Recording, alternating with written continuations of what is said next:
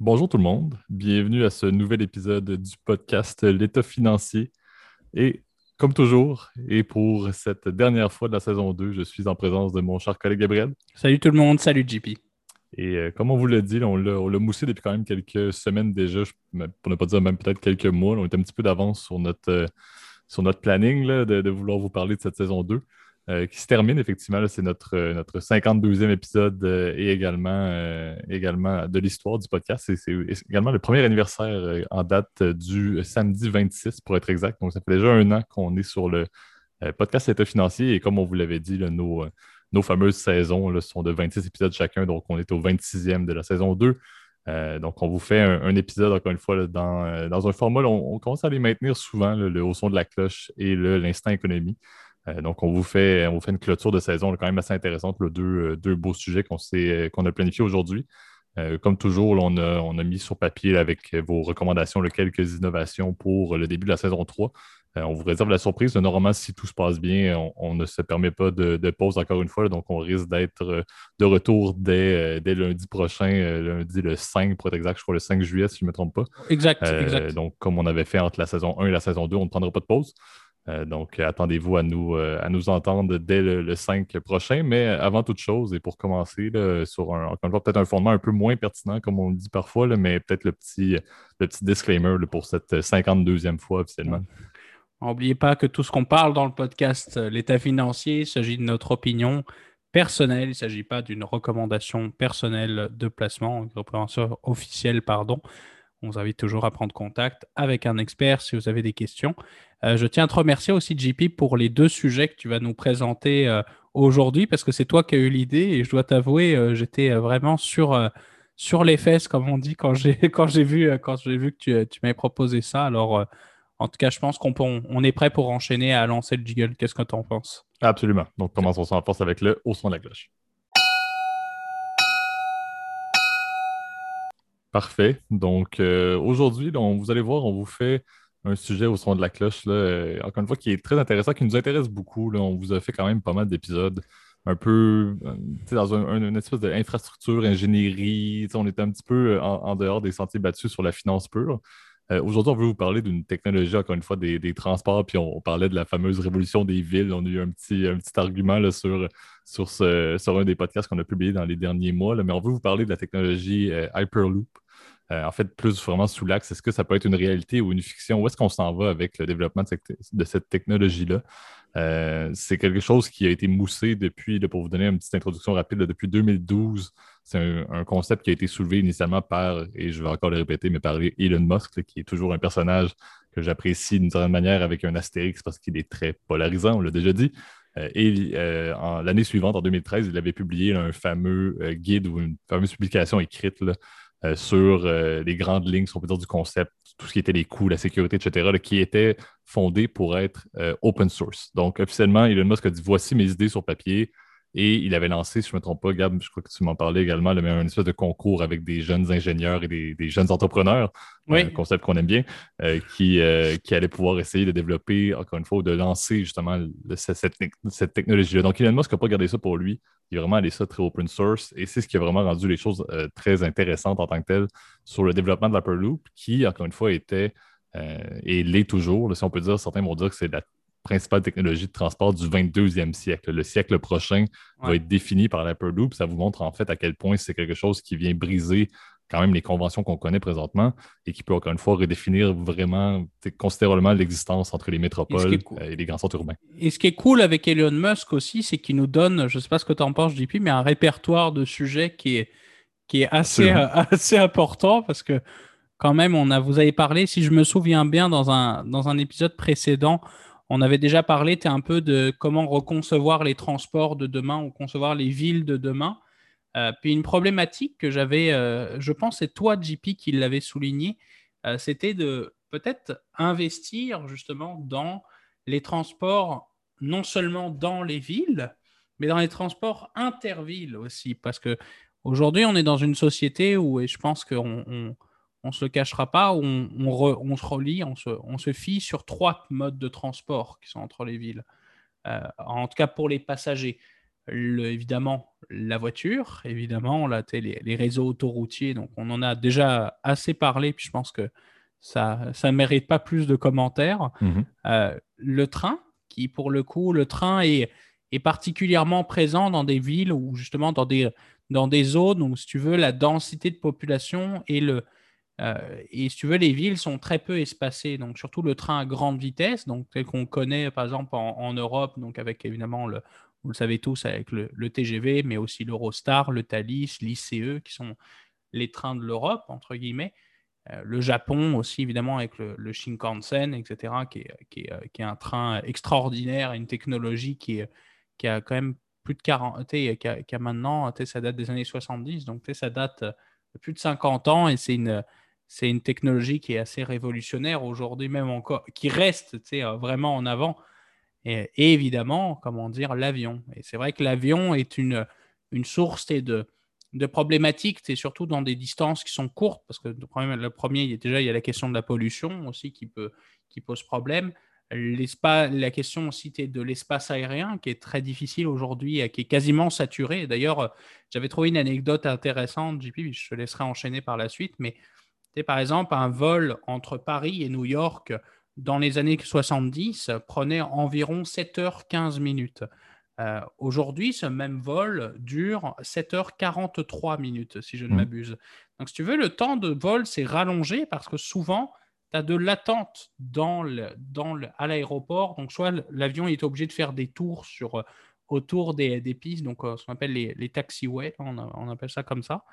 Euh, soit il est obligé, si tu veux, de ralentir durant sa progression le, long de l'Atlantique pour justement faire face au flux interminable, si tu veux, inter, euh, en permanence, si tu veux, de, vol. Et cette logique-là, elle est encore plus présente, si tu veux, au sein de, pays qui sont euh, avec des zones très, très proches, par exemple New York et Washington, Boston, etc., Montréal, aussi Toronto, etc. Exact. Et puis, tu sais, pour faire, euh, je vais mettre un peu mon, chapeau d'ingénieur très brièvement. Encore une fois, je vous invite dès le début à aller lire là-dessus. je, dois dire, on n'est pas des grands, euh, des grands, pas des, pas des grands fans, mais on n'en connaît pas tant que ça sur l'ingénierie, encore une fois, je crois. Du tout, du tout. Mais cet aspect-là est quand même assez intéressant sur la technologie Hyperloop parce que tu l'as bien mentionné, tu sais, euh, l'Hyperloop, officiellement, en termes de statistiques, est supposé pouvoir atteindre des vitesses de 760 000 par heure, ce qui est plus de deux fois et même trois fois la vitesse du fameux Shinkansen que tu mentionnais japonais, qui est quand même basé sur la même logique ou sur la même fonctionnalité, si on peut dire, euh, que l'Hyperloop. Donc, officiellement, l'Hyperloop, comme on l'a dit, c'est un concept qui est fonction de quoi? La fameuse lévitation magnétique. Et pour faire ça simple, j'ai mis une phrase pour le décrire c'est l'utilisation de force magnétique pour faire interagir deux éléments dans le contexte Ici, c'est des capsules et des rails, comme on l'a dit. Et puis pour vous faire ça simple, c'est vraiment en fait pourquoi est-ce que c'est tant révolutionnaire? C'est surtout, surtout pas tant la, logique magnétique, parce que c'est de plus en plus analysé et c'est de plus en plus implanté euh, dans les TGV, comme, comme tu en as parlé, Gab. Mais c'est surtout la logique de faire ça avec des pods et avec les fameux tunnels où il y a une pressurisation qui fait en sorte qu'il n'y a à peu près aucune résistance au niveau de l'air, ni de friction au niveau des rails. Donc, c'est vraiment des capsules qui, techniquement, sont en apesanteur grâce à la force magnétique, certes, mais au niveau de ces, euh, de ces tunnels-là. Euh, et c'est vraiment, en fait, cette technologie-là et c'est un peu une contrainte qui va venir définir la capacité euh, des, de, de, de, de l'Hyperloop de vraiment pouvoir relier les villes, comme on l'a dit, des grands centres urbains le point, encore une fois, qui était clé, puis c'est un petit peu ça que je voulais, euh, que je voulais soulever également, c'est les points positifs, c'est assez simple à définir. On ne va pas tourner trop trop là-dessus. quel est le plus grand avantage d'avoir des technologies qui permettent justement d'éviter d'avoir uniquement utilisé des transports aériens ou des. Le principal élément, c'est un, la rapidité, et deux, la logique de la pollution. Donc, c'est les deux principaux points en faveur de l'Hyperloop, bien évidemment. Mais en tant que tel, ce qui était vraiment intéressant, puis je crois que c'est quelque chose qu'on aime beaucoup aussi, c'est vraiment de voir les grands leaders de ce monde qui, se sont imposés. il y a plusieurs partenariats publics-privés euh, avec le, principal étant le, fameux Virgin, euh, Virgin Hyperloop One avec euh, Sir Richard Branson, qui est, qui est une personne que, je ne me trompe pas, Gab, tu t'intéresses quand même un peu au niveau de, ce qu'il fait. c'est le, type, et c'est sûr, doit être est quand même passionnant. c'est un, personnage qui, pour le coup, comme Musk hein, d'ailleurs, est assez au, en couleur. Là, ben, effectivement, qui vont un petit peu au-delà des, conventions, encore une fois, puis qui n'importe quelle idée folle. Juste pour nos auditeurs aussi, j'ai regardé parce que tu as parlé de, de miles par heure tout à l'heure. Euh, pour vous donner l'exemple, donc la, conversion un peu, ça fait à peu près 1200 km/h, comparaison à un TGV comme le Shinkansen ou le, le, train grande vitesse français, qui est en vitesse de croisière, normalement, est aux alentours des 350 km/h. Ne nous tapez pas sur les doigts, c'est ça qu'il y a des TGV qui ont dépassé les 500 km/h, je crois, dans, euh, dans euh, le, en fait, les nouvelles grandes lignes de TGV euh, françaises qui ont dépassé ce, seuil-là. Mais la vitesse de croisière est environ 350 km/h. Donc, quand même, on serait quasiment sur le triple, on serait même sur plus du triple hein, en termes de, de, vitesse. Et point que je voulais quand même souligner avant, encore une fois, de te laisser la parole, JP, c'est pas une technologie qui est non plus c'est une technologie qui est novatrice. Le, concept est de pods et de bulles en fait qui est euh, sous vide en fait. L'idée de créer le vide en fait, et là je me refie sur mes bases, mes faibles connaissances en ingénierie qui sont euh, pour le coup limitées euh, au dernier cours de terminale au lycée. C'est le but, c'est d'éviter la friction en fait. L'air quand, quand on, a un objet qui est lancé dans, dans de l'air, bah, tu veux, le vent, il y a un vent artificiel qui va se créer. Il y a des forces de frottement et de, une résistance qui va se créer. Dans le vide, c'est ça la force, c'est que une fois que l'objet est, comment dire, est lancé sous vide, il est inerte, c'est-à-dire qu'il est, il n'agit plus, il n'y a plus de force de pression à l'avant et à l'arrière qui se crée. Les forces se compensent. Et c'est ça qui fait que ce qui est bien, c'est que ça évite, ça, ça, évite de l'énergie, de consommer de l'énergie, etc. Et ça évite, ça permet d'atteindre des, des, des, vitesses qui sont complètement euh, euh, folle de ce que j'ai compris. Le supraconducteur, en revanche, ce n'est pas une technologie nouvelle. Euh, nouvelle. Mhm. Il, y a, par exemple, un bon exemple, c'est par exemple le train de l'aéroport de Shanghai qui s'appelle le Transrapide, par exemple. je crois qu'il date de 2006, si je ne m'abuse. Je, encore une fois, je n'ai plus les, dates précises. Donc, ça a quand même une, un peu moins de. à peu près 15 ans. Bah, le Transrapide est, comment dire, est un train en superconducteur. Donc, euh, il a des vitesses qui sont extraordinaires, qui sont pour le coup plus proches des vitesses de pointe des trains à grande vitesse et, qui permettent donc du coup de faire la liaison euh, aéroportuaire. C'est sûr, cette technologie coûte encore très très cher aussi. Exact. comme tu l'as dit, c'est ça, c'est une mise en commun quand même de, connaissances euh, d'ingénierie qui sont quand même encore une fois, pas si complexe que ça. On réinvente, réinvente pas forcément la roue avec la logique de l'Hyperloop. Et, c'est un peu ça le, plus gros complexe qu'on va avoir parce que moi, je vois, beaucoup, et ça, tu pourras en parler également, parce que je sais qu'il y a aussi un espèce de conglomérat, plusieurs compagnies qui ont été mises ensemble et qui œuvrent en commun en Europe. Euh, j'ai mis les noms là, officiellement, mais il y a une compagnie, je ne me trompe pas, polonaise, une qui est canadienne, mais qui œuvre en Espagne, et une autre également euh, qui est espagnole, une, une allemande également, bref. Mais c'est quand même intéressant de justement essayer de réfléchir à comment est-ce que l'Hyperloop dans sa logique, encore une fois, d'un concept basique, mais qui est vu comme étant révolutionnaire pour le prochain siècle, comment est-ce que ça peut s'appliquer dans différents secteurs géographiques? On l'a dit, des grands centres urbains avec des populations croissantes, il y en a partout. Oui, c'est sûr qu'en Asie, on parle d'un tout autre monde, c'est sûr qu'il y a une pertinence, mais moi, je m'attendais beaucoup à la logique de l'Amérique et de l'Amérique du Nord parce qu'on l'a souvent dit et, il y a plusieurs bons vidéos également qui existent déjà sur le fait que le transport ferroviaire est vraiment déficient. C'est quelque chose qui est production, en gros. absolument. Wendover en a fait un très bon, mais on sait que c'est très problématique au Canada principalement aux États-Unis, on ne parle pas non plus d'Amérique centrale et d'Amérique latine. C'est des problèmes. Encore une fois, il y a une logique de montagne en Amérique latine qui est un petit peu plus complexe, mais ça, c'est une autre affaire. Mais officiellement, ça rend les choses quand même de dire en Amérique du Nord, est-ce que l'Hyperloop pourrait vraiment venir redéfinir la manière dont on se transporte? Dans, une, dans un 22e siècle qui serait axé sur la protection de l'environnement dans les transports, par exemple, ben, ça serait quelque chose qui peut être littéralement révolutionnaire. Mhm. Il y avait des lignes qui parlaient euh, à l'époque, mais de vraiment essayer de tracer complètement des lignes entre les grands pôles urbains, autant sur la côte ouest américaine, donc par exemple classique entre San Francisco, Los Angeles et même à la limite San Diego, et sur la côte est avec les grands centres urbains, faire presque entre Montréal et New York d'une certaine manière. D'utiliser un transport ferroviaire, entre guillemets, mais qui peut être considéré comme un transport terrestre comparable à un transport ferroviaire, qui prend à peu près le tiers, le cinquième du temps, par exemple, par avion, qui va à la même vitesse, qui pollue moins et qui permet encore une fois de dire ben, je peux partir du centre-ville de Montréal pour arriver au centre-ville de New York plutôt que de partir de l'ouest de l'île à l'aéroport pierre Trudeau vers JFK et prendre le trafic. C'est vrai qu'on se dit en Amérique du Nord, on a de la place. En Amérique du Nord, on a également des partenariats et des, autant du public privé qui sont, on l'a dit, très intéressés à investir dans les infrastructures, comme on l'avait dit dans l'autre projet, post-pandémie, post-COVID, on essaie beaucoup de trouver des projets. Donc, de dire, est-ce qu'en Amérique du Nord, ça peut s'accélérer, ça peut s'implanter, ça peut fonctionner, ce projet-là? Je crois absolument que oui. Tout va rester à voir, encore une fois, l'aspect, et c'est toujours la même chose, mais comment est-ce qu'on peut installer des tubes de, de, centaines et de centaines et de centaines de kilomètres euh, à travers plusieurs communautés. On s'entend, c'est officiellement, c'est toujours aérien, c'est pas souterrain. Donc, c'est toujours aérien, c'est laid, on va dire les affaires. Et oui, c'est bien beau suivre des tracés d'autoroute, mais c'est quand même pas non plus l'idéal. Donc, en Amérique du Nord, je trouve que c'est un concept qui va être révolutionnaire et qui dit que dès que ça va être implanté, ça va fonctionner très bien. Même chose en Amérique centrale et en Amérique latine.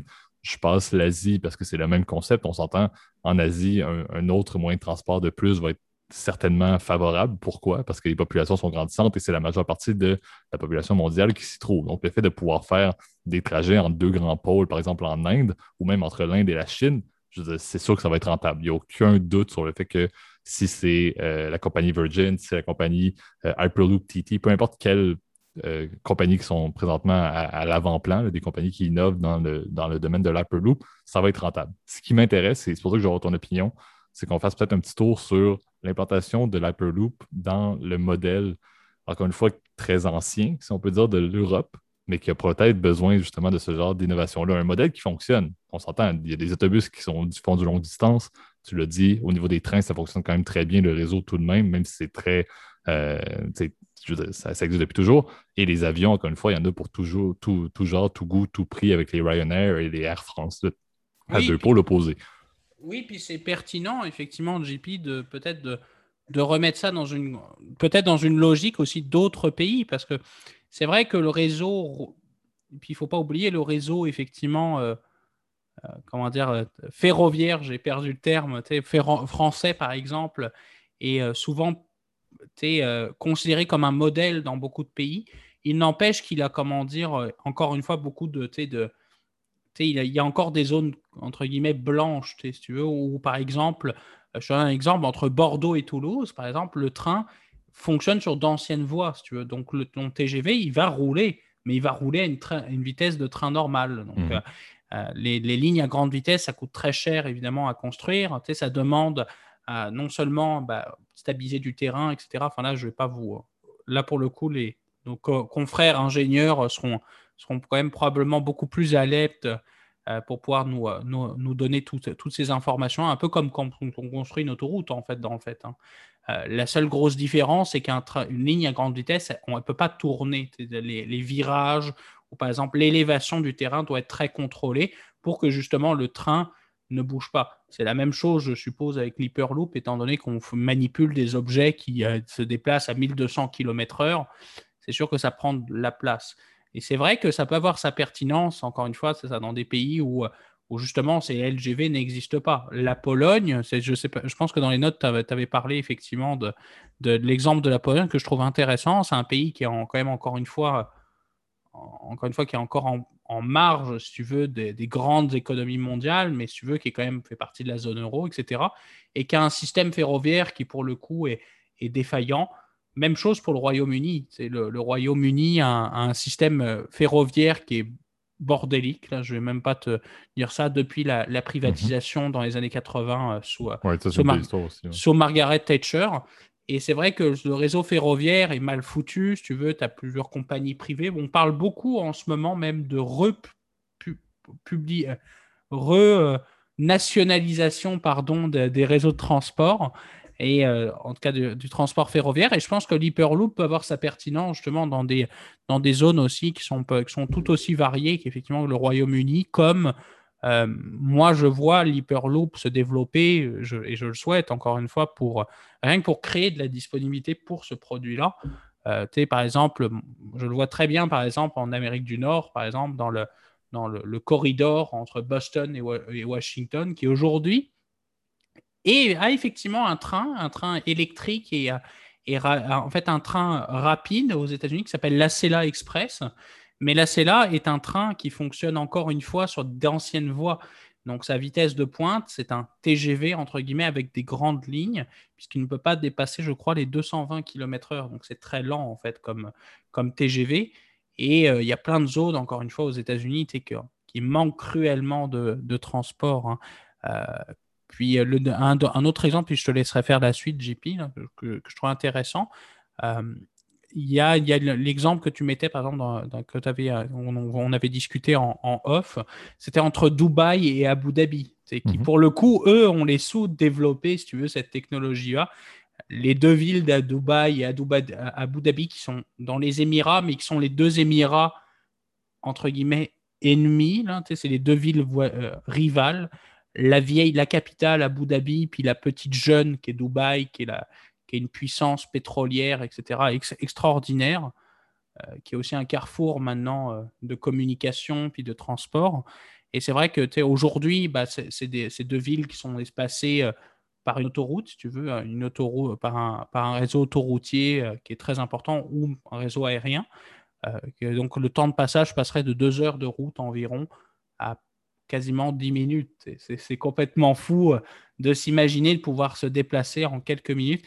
Là, je me mets par contre dans la perspective d'un passager. Je dois t'avouer, les démarrages de 0 à 1200 km/h ça doit faire mal au bras quand même. Ouais, non, mais ça, c'est un des points. Euh, comme on disait, dans, dans, les défis, tu l'as bien dit, il y a tout l'aspect communautaire, l'aspect, bon, ça reste quand même, encore une fois, que ça doit être très stable, ça doit être sécuritaire, ça doit être constant, ça doit être disponible, ça doit, encore une fois, être résistant envers les fameuses, les, méga tempêtes, les méga tremblements de terre, les, les ouragans, etc., qu'il peut y avoir, on sait, les, qui peuvent s'amplifier, encore une fois, dans les années à venir. Mais c'est vrai qu'il y a plusieurs enjeux. Comme je disais, il y a des points très positifs, il y a des points très négatifs, encore une fois, à l'Hyperloop qu'on connaît aujourd'hui, en 2021.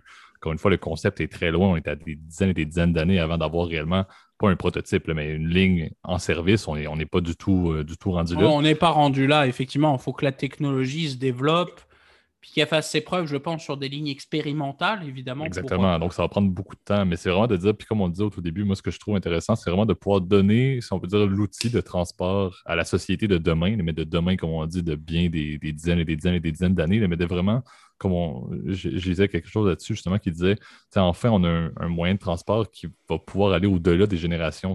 Est-ce que les voitures, est-ce que les trains euh, conventionnels, est-ce que les avions, est-ce que les bateaux, à un certain point, vont respecter ou vont, suivre, encore une fois, notre mode de vie?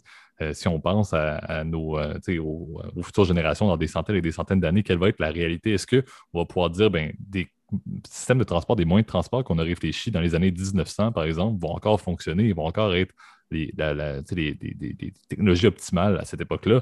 Probablement pas. Donc, le fait d'aller avec un, une logique comme l'Hyperloop qui sort complètement des normes et des chantiers qu'on connaît présentement, qui met en commun des technologies très intéressantes, c'est vraiment de dire ben, on a les outils maintenant pour tout redéfinir. On sait, moi, moi, ce que je vois visuellement, c'est littéralement des, des, lignes directes au niveau des continents. Faire des liens, par exemple, entre l'hémisphère nord et l'hémisphère sud. Là.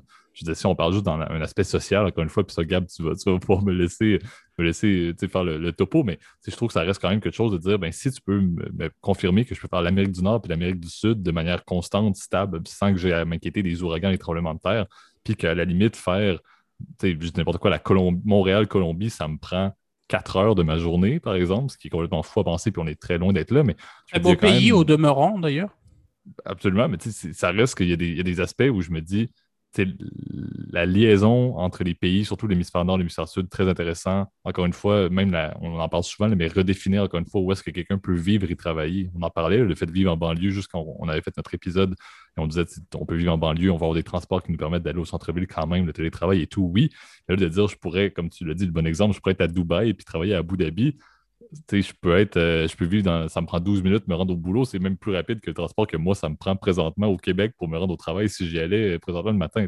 Donc, c'est ce qui est un peu fou, c'est de dire, ça, encore une fois, ça redéfinit la manière dont on peut lier des pays. Donc, très intéressant pour à la fois le transport de commerce et à un certain point, on peut parler de personnes, mais du commerce également. on en parlera à un certain point, dépendamment de où est-ce que l'Hyperloop peut aller. Encore une fois, on le dit, redéfinir la société le fonctionnement dont on est euh, également mais aussi, encore une fois, comme on l'a dit, puis ça, c'est la, partie clé, c'est l'aspect environnemental.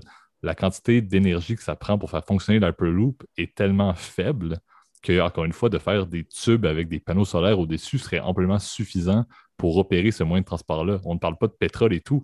Je faisais un point hier avec un bon ami, on en parlait dans une soirée, puis on parlait de la transition énergétique, qui sera peut-être un sujet qu'on fera à un certain point dans le podcast.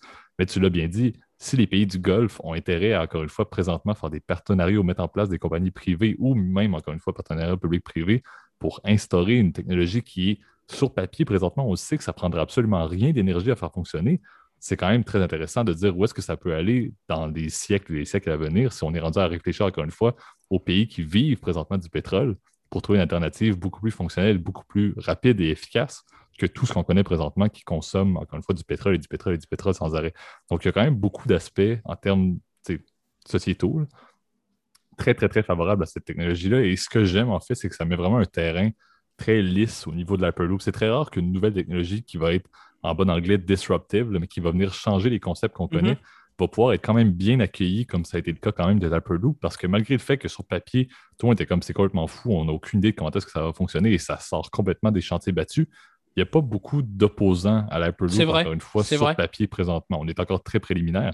Mais les environnementalistes, les personnes qui sont très, encore une fois, axées sur la société et tout le bien-être collectif vont être favorables. Et le monde purement capitaliste, mais ça reste qu'il va y avoir des compagnies qui vont être extrêmement profitables, qui vont découler de l'instauration de cette technologie-là. On peut parler à Virgin à un certain point, c'est vraiment les pionniers et c'est eux qui instaurent les premières lignes. Il y a déjà beaucoup d'argent, M. Brunson, mais je disais, moi, je vais être très content de, pouvoir euh, m'intéresser aux compagnies qu'il va, qui va utiliser. Donc, Après, la, question, c'est est-ce qu'il va avoir une. Est-ce qu'il va réussir à vendre plus de disques? Parce que c'est son métier d'origine, là. Ouais, ben, ça, il est rendu un peu loin, il est, rendu, un petit peu éloigné de, de, son expertise initiale. Mais tu sais, je me dis, il y a vraiment, je trouve ça beau parce que c'est pour ça que le sujet, je trouvais que c'est intéressant qu'on en parle parce que vraiment, sur papier, moi, dans ma tête, il n'y a, pas de mauvaise chose à dire là-dessus. Oui, il y a peut-être beaucoup de capitaux qui vont être à investir pendant des décennies, des décennies, et ça, encore une fois, l'argent, ça ne pousse pas dans les armes, malheureusement. Donc, c'est beaucoup d'investissement, encore une fois, avant que ce soit fonctionnel et avant que ce soit rentable. Mais à part cet aspect-là, il n'y a pas beaucoup de monde qui, encore une fois, peuvent s'opposer à ce, défi-là euh, ou au défi technologique de mettre en place cette technologie. Un autre défi que je trouvais euh, pertinent, puis que pareil, encore une fois, on avait parlé en off, et que je trouve très intéressant, c'est l'intégration de l'hyperloop dans les réseaux de transport actuels. Mhm. Question pour toi, JP, parce que je dois t'avouer, je ne sais pas la réponse. Sais-tu si l'hyperloop peut être construit en sous-sol?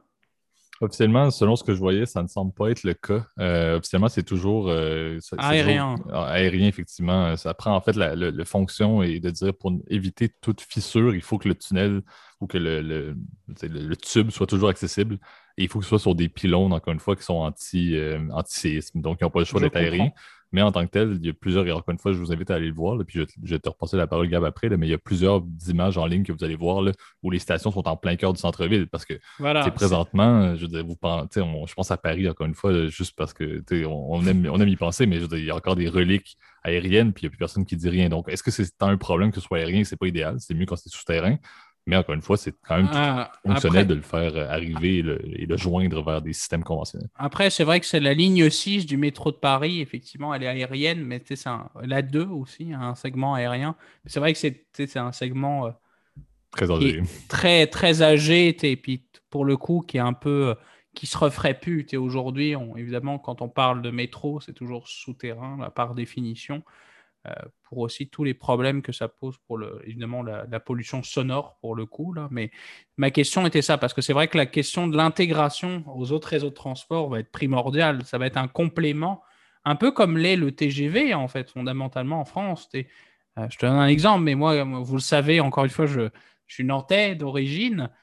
Moi, quand j'étais euh, gamin, bah, on, on, pouvait très facilement partir du centre-ville de Nantes, tu prends le tramway, parce que c'est ce qu'on a à Nantes, le TGV, tu pars à Paris, le métro, le RER, tu, tu peux te, déplacer super facilement de manière, euh, comment dire, pour un prix quand même qui est relativement modique. Je veux dire, maintenant, il y a plein d'options euh, super intéressantes, etc. Donc, euh, moi, je vois, comment dire, évidemment, d'un bon oeil, effectivement, le fait que justement, ça peut être connecté, interconnecté potentiellement, encore une fois, ce sera à, définir à d'autres réseaux de transport. Et j'aimerais, mon cher JP, terminer sur une citation que, tu vois, je te fais une surprise.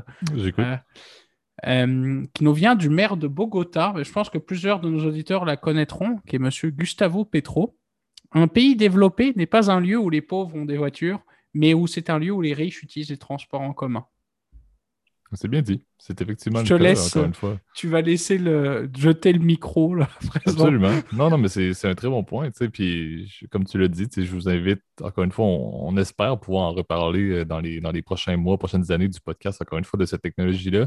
Parce qu'encore une fois, on, espère que ça ne va pas prendre encore une fois une autre période de 10 ans avant d'avoir des nouvelles comme ça a été le cas. ça a été ouvert en 2013, puis on en parle maintenant avec en 2021 avec des choses un petit peu plus concrètes à dire. Mais encore une fois, c'est très. On, se dit les vraies affaires. Il y a peut-être 3 km au Nevada, je crois, de, Virgin qui sont en test présentement. Puis je veux dire, on n'entend rien parler. On ne sait pas trop où est-ce que les capitaux passent. Tu as des grosses équipes là-dessus, mais je veux dire, les tests, encore une fois, on n'en entend pas parler. Donc, on, intéressez-vous à ça parce que moi, ce que j'aime aussi, puis on, essaiera de faire d'autres points, on, on essaiera peut-être même d'élargir un peu l'impact sur, les, euh, sur le prochain siècle. Mais ce genre de technologie-là, moi, j'apprécie en parler parce que justement, ça, va, ça peut définir ce que nous, on n'aura jamais l'opportunité de le vivre. Est-ce qu'on va être assis dans un Hyperloop un jour? On se le souhaitera, mais j'ai des doutes quand même. Moi, j'ai des doutes aussi, oui. Donc, suivez ça encore une fois, surtout dans une logique, encore une fois, pour les générations futures et surtout, encore une fois, quand c'est des beaux projets comme ça qui sont, encore une fois, acceptés presque de tous, euh, où l'intérêt collectif est bon et où, encore une fois, l'impact pour toute la planète, pour tous les hémisphères, pour tous les centres urbains est sur papier défini et clair, net et précis. Euh, donc, euh, donc c'était, c'était notre, notre segment au son de la cloche pour aujourd'hui, encore une fois. mais comme on l'a dit, on essaiera d'en parler un peu plus. Je peux en parler pendant une éternité. je trouve que des sujets d'ingénierie, on n'en connaît pas assez et on n'est pas placé pour en parler. Puis c'est passionnant, il hein. faut avouer. Le, c'est là où on voit, comment dire, toute la force de, de l'humain. Quand on voit c'est bête, hein, mais des ponts, etc. Moi, je trouve ça fascinant, etc. Je trouve ça, en fait, je trouve ça fascinant, mais c'est sûr, c'est d'une complexité euh, qui, euh, qui pour, euh, pour nous financiers entre guillemets, là, c'est malheureusement, je dois t'avouer, on doit se, on doit se, on, doit se restreindre à l'essentiel exactement, exactement, exactement, parce que moi-même, je, je, je, tu vois, par exemple, quand on parle de, de technologie aussi novatrice puis aussi complexe, bah, c'est sûr que on peut pas non plus tout parler. En tout cas, je pense qu'on est prêt à, passer au, deuxième segment. Absolument. Donc, euh, commençons le deuxième segment, l'instant économie. Parfait. Donc, euh, pour, euh, pour la dernière partie, la deuxième partie de ce dernier podcast de la saison 2, on vous fait un. Comme fois, on a parlé un petit peu d'Amérique latine. On, va aller chez, un voisin, quand même à proximité de la Colombie, que tu as si bien cité au niveau du maire de Bogota pour terminer la, première section. On veut vous parler du, Chili un peu plus. Encore une fois, et on vous le dit, on, veut maintenir encore une fois des. Autant on faisait des petites analyses de compagnie au niveau du haut son de la cloche, on veut aussi vous faire un peu d'analyse économique de pays qui, encore une fois, nous impressionnent. Le, Chili, moi, je dois dire, quand j'ai fait les notes, ça m'a impressionné euh, de voir à quel point, et, c'est un peu la, trame qu'on veut donner dans ce segment-ci, le Chili officiellement pourrait être considéré comme étant un pays développé, entre guillemets. Encore une fois, et c'est ça le but, mais au niveau de ses performances et de son positionnement en Amérique latine présentement, le Chili se porte quand même assez bien et encore une fois beaucoup mieux et encore une fois de manière plutôt comparable en termes, encore une fois, de plusieurs statistiques qu'on va vous sortir le prochainement à des pays développés par rapport à d'autres pays voisins au niveau de l'Amérique latine. On, entend souvent parler des mêmes pays. On, entend parler du Brésil et on a parlé dans les BRICS. Le Brésil, on entend tout le temps parler, c'est en développement, on dirait que c'est la, grande mine d'or. Mais officiellement, le Chili fait un peu la même chose que le Brésil en tant que tel au niveau de ses industries, mais réussit à le faire en générant, encore une fois, du produit intérieur brut pour chacun de ses habitants qui est beaucoup plus élevé. Et c'est ce qui me passionne vraiment avec ça. Donc, je ne sais pas si tu veux euh, que j'introduise très brièvement, mais pour vous donner, je vais faire deux stats, puis je te laisse la, balle euh, après ça, euh, Gab. mais si on parle de PIB par habitant, qui est vraiment un peu la définition, encore une fois, de l'état de l'économie d'un pays, c'est souvent la base, encore une fois, qu'on va considérer sur une base nominale, bien évidemment, dans ce temps-là. Euh, le, PIB euh, par habitant est de 15 117 US au niveau du Chili, ce qui le classe comme étant 50e en 2021. Donc, des statistiques récentes. Donc, 50e, encore une fois, sur l'échiquier mondial, on est encore une fois dans la trame, encore une fois, vers le haut. Et la deuxième stat que je vais sortir, inflation à 3,4% Ce que j'aime dire, encore une fois, et c'est pour vraiment le distinguer d'un autre pays euh, d'Amérique latine qui est le Venezuela, du 3,4% on en a, c'est la même chose que des pays développés, grosso modo, en 2021 ou en 2020.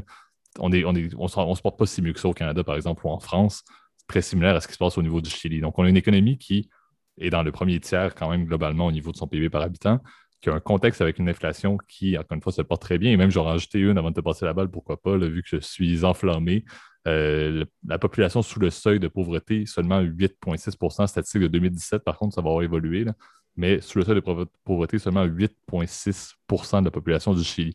Moi, je dois dire, quand j'écrivais ça, je revenais juste pas de réaliser à quel point j'ai peut-être manqué la carte complètement sur ma compréhension du développement, encore une fois, du Chili, dans la logique où on réfléchit souvent à l'Amérique latine comme étant des pays en développement qui sont un peu en croissance au même niveau. On, voyait le, Brésil comme étant le, pays en développement qu'on parle tous, mais que les autres le suivaient un, peu. Pas que le Chili pouvait être encore une fois un pays développé.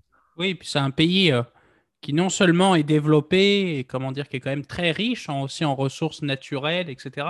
Mais c'est un pays qui a une histoire et qui est un pays en fait une histoire passionnante puis un des paysages qui sont somptueux. C'est, on, connaît tous effectivement la, la, fameuse terre de feu, donc avec la, le détroit de Magellan, donc qui est, le, euh, qui est euh, vraiment au sud du pays. Il faut avouer que c'est un pays qui a une forme très particulière là, pour mhm. le coup, qui est vraiment le, tout le long de la cordillère des Andes, hein, donc euh, qui a une géographie qui, qui, le rend assez unique. c'est un pays principalement rural, il hein, faut avouer.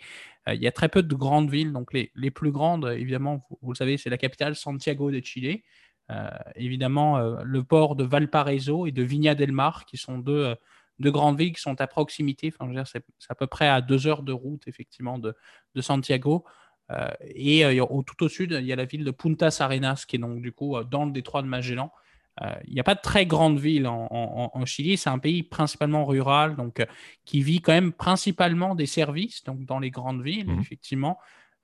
Aujourd'hui, c'est un, pays aussi qui vit beaucoup de l'agriculture, quand même, qui a une agriculture qui est très présente, particulièrement les gens le connaissent évidemment pour le vin chilien, qui est, euh, réputé dans le monde entier comme l'un des meilleurs avec le vin argentin, évidemment euh, tout ce qu'on peut faire par exemple, en Californie, évidemment en France, en Italie. Donc c'est un climat qui est très particulier hein, aussi, hein, qui fait que euh, on a ce, côté un peu méditerranéen et qui fait que le, le vin, par exemple, est, est, excellent. Donc, c'est ça fait partie des meilleurs, des meilleurs cépages au monde, se trouve effectivement au Chili.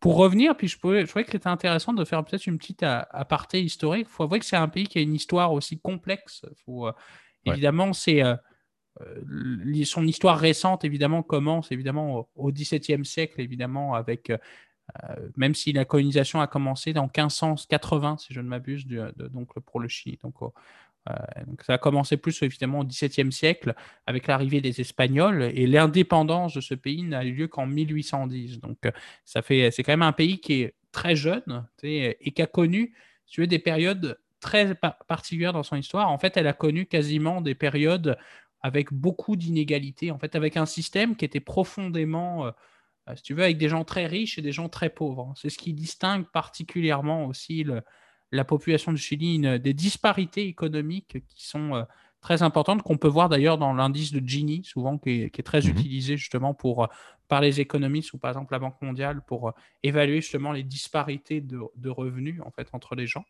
Et c'est un pays qui est profondément inégalitaire, effectivement. C'est au niveau des ressources, évidemment, c'est vrai que il y a des gens qui vivent très bien, si tu veux, avec l'industrie minière qui est très présente, effectivement. Euh, puis l'import-export avec, par exemple, les États-Unis, qui est, l'un des principaux partenaires économiques, puis un partenaire aussi politique majeur.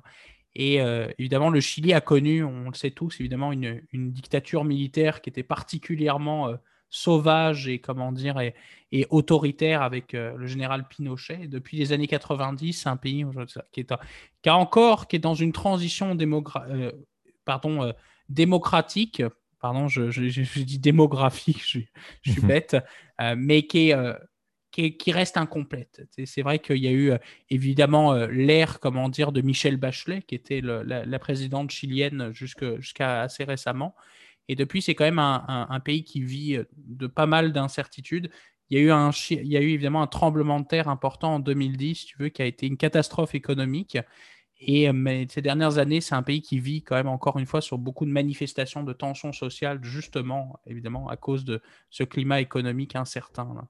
Exact. Et c'est ce qui rend quand même les choses intéressantes. ton, ton, ton, point est bon parce que c'est vrai que on dit qu'il y a quand même une, disparité entre la situation de l'économie et la situation sociale et politique.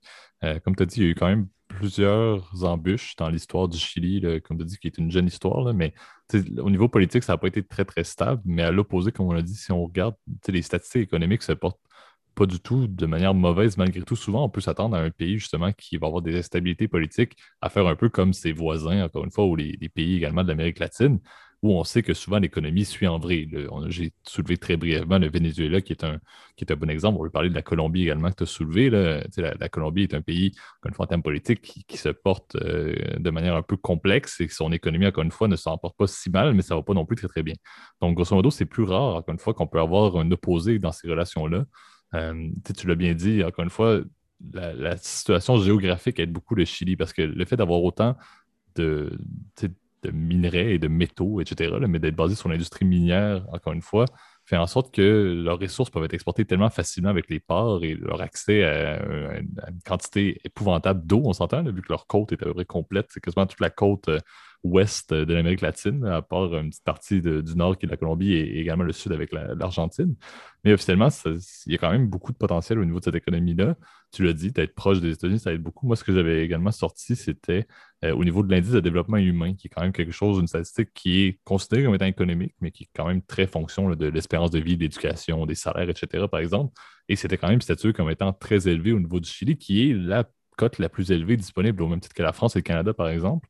Et l'autre point, qui est un, probablement la statistique que j'aime le plus, qui est de la Banque mondiale, qui est le fameux Ease of Doing Business, qui est un rapport qui sort à chaque année, euh, encore une fois, dans le but de montrer toute la, justement l'espèce de relation politique, euh, sociale, euh, l'économie. C'est un peu, est-ce que si on est un, un soit un entrepreneur ou quelqu'un qui vient de l'étranger, à quel point est-ce que c'est facile de faire des affaires, par exemple, avec le Chili? Et officiellement, ils sont au même grade que l'Italie, le Luxembourg et l'Afrique du Sud, par exemple qui sont des pays, encore une fois, qui ont, oui, leur propre contexte, mais juste de penser à l'Italie et le Luxembourg, c'est quand même des pays qui se portent quand même assez bien en Europe, développés. Euh, bon, l'Italie, on n'en parlera pas, il y a certaines complexités autres de récemment, comme la, Grèce et l'Espagne, mais officiellement, je trouve ça impressionnant de dire, justement, le Chili se porte bien. Le Chili, encore une fois, on n'en parle pas assez, de mon avis. C'est vraiment le, plus gros manquement et la plus grosse conclusion qu'on pourrait faire sur, ce segment-là. Et c'est un peu pour ça qu'on veut faire, encore une fois, ce, genre d'analyse-là, c'est de vous sortir des pays comme ça qui, euh, encore une fois, ne sont peut-être pas des terres d'opportunité comme on le fait pour l'Afrique, mais sont vraiment des, pays qui peuvent très bien fonctionner, ont des alliés qui sont stables et ont une économie qui, encore une fois, peut être un vecteur de changement. Et comme tu l'as dit, idéalement, c'est la, stabilité économique pourrait être un bon vecteur pour bâtir une stabilité politique, ce serait une bonne affaire d'une certaine manière au Chili. Donc, c'est ce que je trouve beau avec ce genre de pays-là, où l'économie devient un aspect favorable et non un aspect défavorable d'un pays. Euh, je trouve que c'est quand même un, point intéressant à noter. Euh, l'autre point, encore une fois, que je voulais quand même soulever, c'était le petit astérix. Comme je dis, si tu veux faire une petite conclusion par la suite, je te le laisse.